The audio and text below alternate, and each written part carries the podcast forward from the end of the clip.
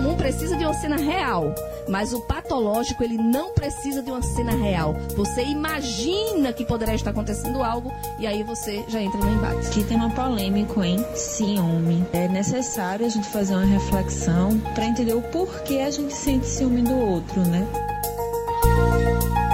Ouça agora o podcast Espaço da Mulher, com a visão cidadã da comunicadora Eliane Rodrigues.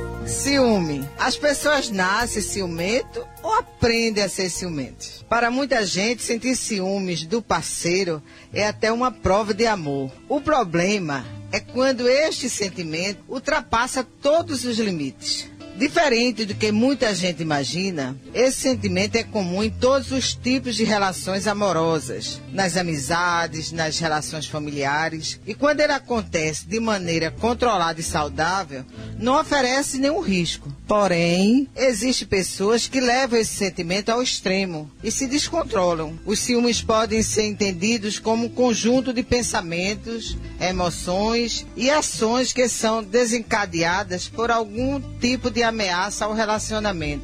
As definições de ciúmes geralmente têm em comum três elementos: a sensação de ameaça, a existência de um rival real ou imaginário e a defesa em relação aos riscos da perda do amor. E achando tudo isso normal, muitos ciumentos sofrem em silêncio. Poucos deles sabem que o ciúme pode fazer parte de um quadro de excesso comportamental. E geralmente não sabem que precisam de tratamento ou procuram quando o relacionamento chega ao fim. Uma pessoa com excesso de ciúmes se torna obsessiva, opressora e violenta. Portanto, não subestime seus sintomas nem imagine que isso seria uma situação para deixar para lá. Procure ajuda para que você possa viver melhor, encarando o amor e a pessoa amada como participantes de sua felicidade e não carrascos dela. O ciúme é um sentimento próprio do ser humano, mas passa a ser um problema a partir do momento em que deixa de ser apenas um sentimento esporádico para se tornar uma obsessão constante um relacionamento deve ser encarado como uma forma de agregar valores positivos à sua vida. Seja seguro, seja segura de si mesma e trabalhe os seus medos. Todo medo tem uma causa. O ideal é entender a causa dessa insegurança e tentar superar isso. Pense em você e na segurança que quer sentir. Confie e aumente a sua autoestima.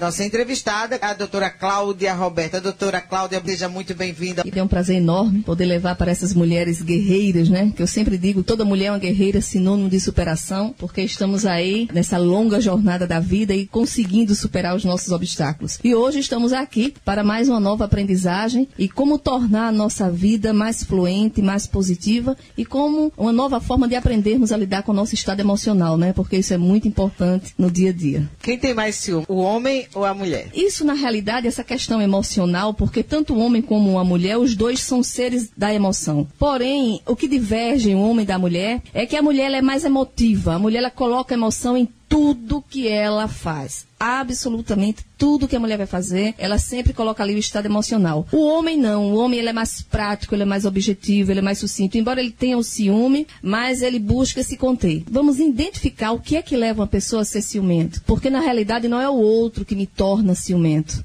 Esse ciúme está em mim, faz parte das minhas características de personalidade, das minhas características emocionais e eu preciso aprender a identificá-lo. Então, em alguns momentos poderá sim existir aqueles homens que são super ciumentos, aqueles que mostram, mas também temos que ter muito cuidado, porque em alguns momentos é, está um pouco fora a questão emocional e entra a questão cultural, né? o machismo, né? aquela posse, a mulher é minha, veste o que eu quero, o cabelo como eu quero, as coisas como eu quero. E aí a gente também precisa saber separar esse, esse termo. E quando chega nesse ponto, pode chegar a questão da violência, né? Infelizmente, né? Porque, na realidade, Eliane, o que é que acontece, né? Pensamento gera sentimento e sentimento gera comportamento. Nós funcionamos dessa forma. Eu já vou dando a primeira dica aí para quem está em casa. Para aprender a viver bem, porque se eu quero viver bem, eu preciso aprender a ter qualidade de pensamento. As pessoas falam muito em qualidade de vida, mas a qualidade de vida está baseada na qualidade de pensamento. Nós todos os dias somos rodeados por pensamentos positivos e negativos, principalmente hoje a forma como está disfuncional todo o quadro de vida social. Porém, é preciso eu aprender a interpretar, entender que se eu quero ter qualidade de vida, eu preciso determinar mais pensamentos positivos para mim.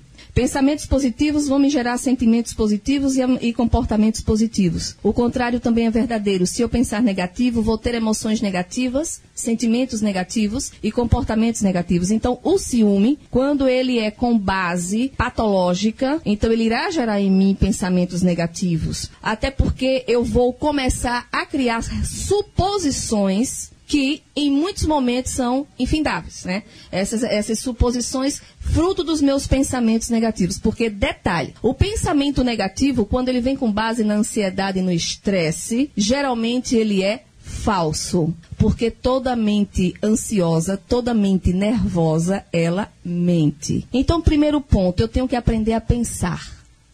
Eu tenho que entender é, quem sou. Eu sou uma pessoa que quero dominar tudo e todos. Eu sou uma pessoa insegura. Eu sou uma pessoa que me vejo negativa. Eu sou uma mulher que eu me olho no espelho e eu não me vejo bem. Eu sou aquela mulher que não confio no meu potencial. Eu sou aquela mulher que estou me relacionando com ele porque eu estou depositando nele toda a minha confiança. Eu sou a mulher que estou criando expectativas da minha vida na vida do outro. Então eu tenho que me fazer essas perguntas porque isso aí é um sério risco que poderá fazer desenvolver esse ciúme patológico. Porque, na realidade, o ciúme patológico, eu acredito que o outro é uma propriedade minha. Eu acredito que o outro me pertence. E ninguém pertence a ninguém. O ser humano ele é único, ele é individual, o ser humano ele é livre para pensar e agir.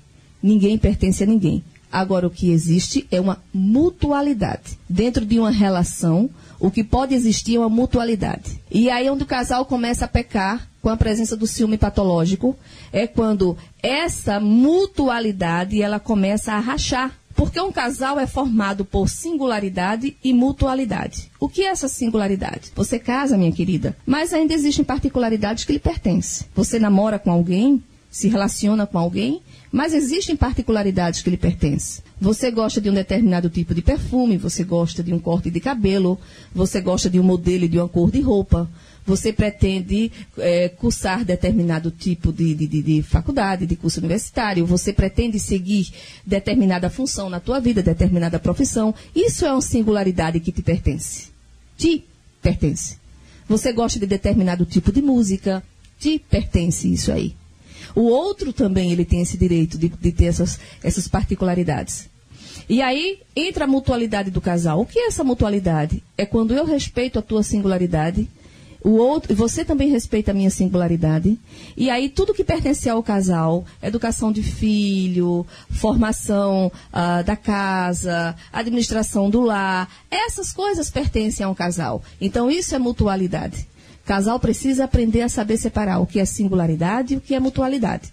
Com isso, gera-se bons pensamentos, bons sentimentos, que é o respeito, né?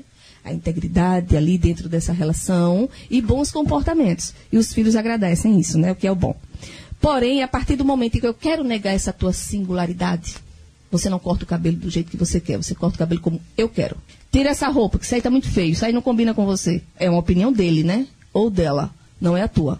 Ah, não gostei desse seu sapato. Comigo você não sai dessa forma, né? É. Então é um sentimento de posse, onde eu acredito que eu tenho domínio e comando sobre o outro. Isso é cuidado, não, isso é posse. E aí onde o casal já começa, já deve pensar, peraí, o que é está acontecendo? Primeiros sinais que a coisa está começando a tomar um caminho meio errado por isso aí. E é onde vem a segunda grande base para a relação, que é o diálogo, né? Então precisa sentar e conversar. Peraí, o que é está acontecendo? Que você está desenvolvendo este tipo de comportamento. Porque de repente esse outro diante da insegurança dele, diante da falta de conhecimento de si próprio, ele poderá já estar começando a pensar da seguinte forma: por que, que ela está querendo sair com essa roupa? Peraí, você não usou, você usou essa roupa quando? Que eu nunca vi essa roupa com você, né? Então, o que é que está levando esse outro a despertar determinadas situações? Pode ser um indício de um ciúme patológico. É preciso ter muito cuidado. Geralmente, são comportamento muito do homem. A mulher, ela vem com outro tipo de... A mulher é mais sucinta, né? Observa, eu digo que a mulher é criativa até mesmo na forma de sentir ciúmes, né? Porém, o ciúme feminino, ele é mais eficaz. A mulher, ela chega e diz com mais propriedade, logo de cara. A mulher não consegue é, é, é, é, tentar retrair um pouco a situação, ela chega e já fala. Então, o ciúme patológico, ele leva a desenvolver cuidados, porque o ciúme patológico, ele é com base nas suposições. Você não tem certeza do que está acontecendo. Doutora, isso acontece menos nos homens, mas às vezes acontece mais com as mulheres, de vasculhar celular, vasculhar carteira, uhum. enfim. Costumo dizer, é melhor não vasculhar porque você pode encontrar alguma coisa e, e morrer do coração do tempo. De repente pode achar ou não, né? É. Pode achar, achar ou não. o que você não queria achar. Exatamente. Né? É, poderá achar ou não, mas é o que a nossa amiga falou, porque tudo depende do caráter. Na realidade, quando você convive com alguém, a partir do momento em que ele trai a relação, na realidade é o caráter dele. Então, se ele te traiu, não se traia você. Se posicione. Né? Até porque ninguém muda ninguém. Realmente esse é um processo. A pessoa, ela passa pelo processo de transformação se ela quiser mudar. Se ela quiser. Mas se ela não quiser, não existe nem terapia que modifique uma pessoa. Então, na realidade, ninguém muda ninguém. Você não vai conviver com um homem e você sendo super ciumenta, estando o tempo todo ali, é, colada ao celular, pesquisando tudo, querendo saber de tudo, achando que com isso vou. Talvez a mulher ela vai fazer isso na esperança de criar forças para tomar uma posição que geralmente nunca toma. O sofrimento torna-se maior. Ou então ela fica observando, ah, eu quero pegar e quero ver o que, é que ele vai dizer e qual vai ser a posição dele, a posição dele, se ele vai ficar ao meu lado ou não, que isso poderá acontecer ou não, porque o homem, quando se sente vigiado, mesmo ele percebendo que a mulher tem razão, mas ele dá um parecer contra, né? Ele não aceita em hipótese alguma. Então, na realidade, mas uma coisa é certa, se você está buscando é porque você já não confia. E se você não confia é porque ele já está apresentando alguns sinais de que você já está ficando um pouco na retaguarda. Então, cabe a você, não é a ele, a você, a escolha, a decisão do que tomar. Às vezes a gente eh, costuma dizer, existe um velho ditado que diz que o amor e o ódio andam juntos. Sim, o amor e o ódio, os dois, eles têm duas forças muito grandes, né? Uma, é uma ambivalência afetiva. Porém, nós temos que aprender a, a amar, saber amar, temos que aprender a saber odiar. Né? Só ressaltando algo antes de comentar a fala, nós seres humanos, nós nascemos com predisposição a cinco emoções básicas. Cinco. Nós nascemos predispostos a amar, a sentir alegria, tristeza, medo e raiva. Um bebezinho, quando nasce, ele já nasce com essa predisposição dele, no contexto cognitivo, dentro do campo emocional. A forma como essas emoções irão desenvolver vai depender do ambiente que essa criança está e as pessoas que estão em volta dessa criança. Se é um lar funcional, se então são pais que se respeitam, famílias que possuem valores, a tendência é a criança saber lidar com todos esses estados emocionais. Se é um lar disfuncional, onde ninguém se respeita, onde há uma discrepância muito grande do ódio, da amargura, da tristeza, da desolação, então a criança ela também vai aprender isso por isso que hoje temos um número tão grande de crianças com ansiedade, crianças com estresse, crianças com depressão.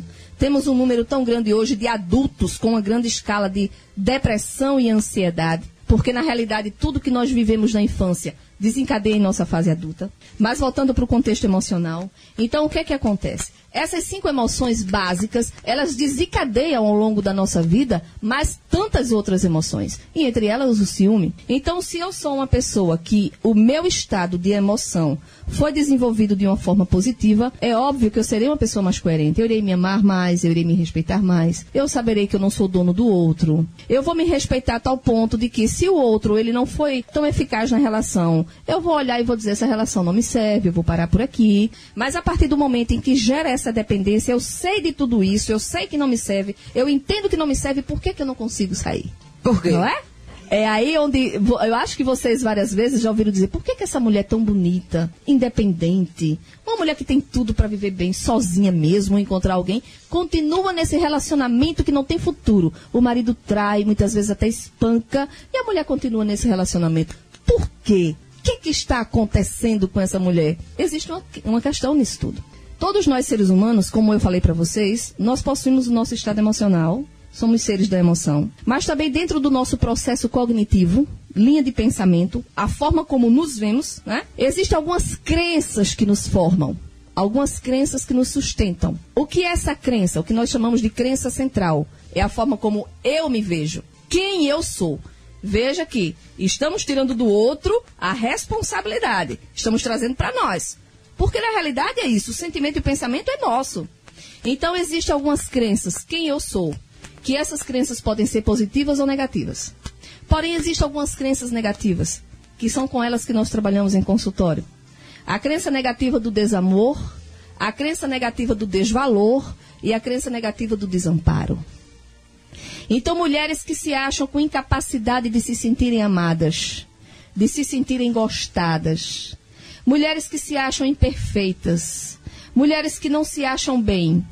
Então, elas preferem viver uma relação improdutiva, porque pelo menos é improdutivo, ele não me satisfaz muito, mas está aqui do meu lado, pelo menos de vez em quando olha para mim, do que sair dessa relação e tentar um novo, porque esse novo é instigante de forma que ela talvez possa não conseguir.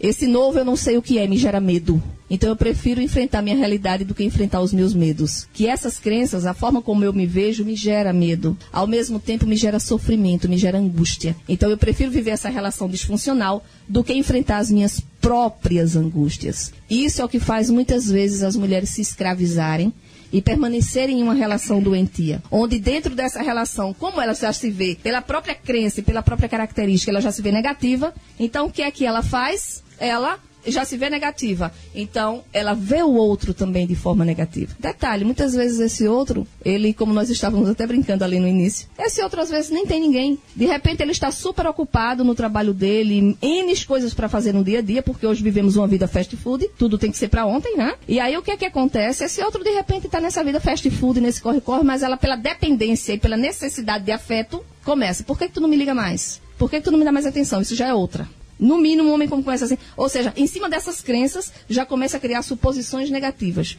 E aí se instala o sofrimento, se instala a angústia, o ciúme que antes poderia ser um ciúme comum, aí se torna patológico, porque qual a diferença de um ciúme comum para um ciúme patológico? O ciúme comum todos nós possuímos. O ciúme é uma das emoções mais comum que existe no ser humano, mas é aquela questão do cuidar, é aquela questão do observar. O patológico Cláudia, mas a pessoa que tem ciúme comum, ela também tem alguns momentos de defensiva? Se ela vê alguma situação, ela vai bater de frente? Claro que vai. Se você tem o seu marido, é óbvio que você não vai desejar uma mulher tocando ele o tempo todo, o rosto, cabelo, não é?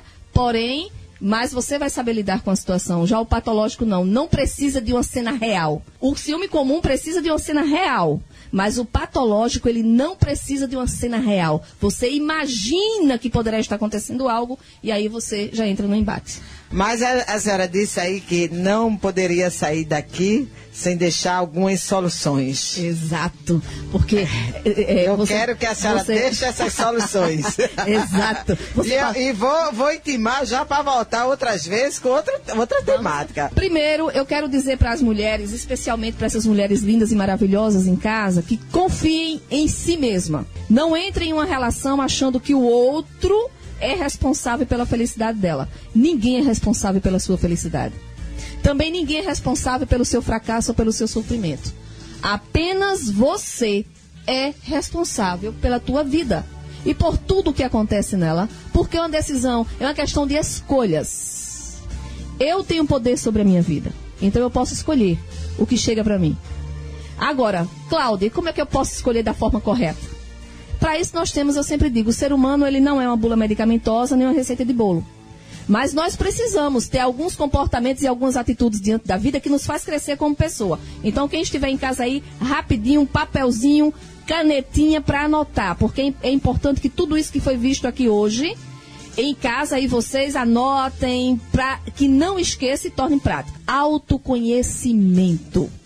Eu preciso saber quem eu sou. Eu preciso saber o que gosto. Eu preciso saber o que é que existe na minha vida que faz de mim um ser humano feliz. O que é que faz, o que é que faz com que eu me acorde todos os dias? Não é? Então eu preciso desenvolver esse meu autoconhecimento, ser capaz de me despir, Saber quais são os meus pontos fortes e fracos, positivos e negativos. Então, esse é o primeiro ponto. Autoconhecimento. Um segundo ponto, um segundo ponto extremamente importante é o autocontrole. Eu preciso aprender a me autocontrolar, controlar o meu estado emocional. Sabe aquela história que se diz assim: quem diz o que quer, ouve o que não quer? Balela, né? Ah, eu dou um boi para não entrar numa confusão, mas depois que eu entrar, eu dou uma boiada para não sair mais. Então, esses jargões sociais, isso não funciona dentro da nossa vida em particular. Isso não nos cresce como pessoa. Ah, como pessoas que possuem a síndrome de Gabriela, né? Ah, eu nasci assim, eu cresci assim, eu vou ser assim, né, Gabriela? Então, isso não funciona também. Somos seres da mudança, somos seres do aprendizado. Então, eu preciso entender que eu preciso desenvolver, desenvolver o meu autoconhecimento, o meu autocontrole, ou seja, eu me, aprender a me controlar diante do meu estado de comportamento e de emoção. E aí, diante disso, eu preciso entender que existem dois tipos de comportamentos em nossa vida.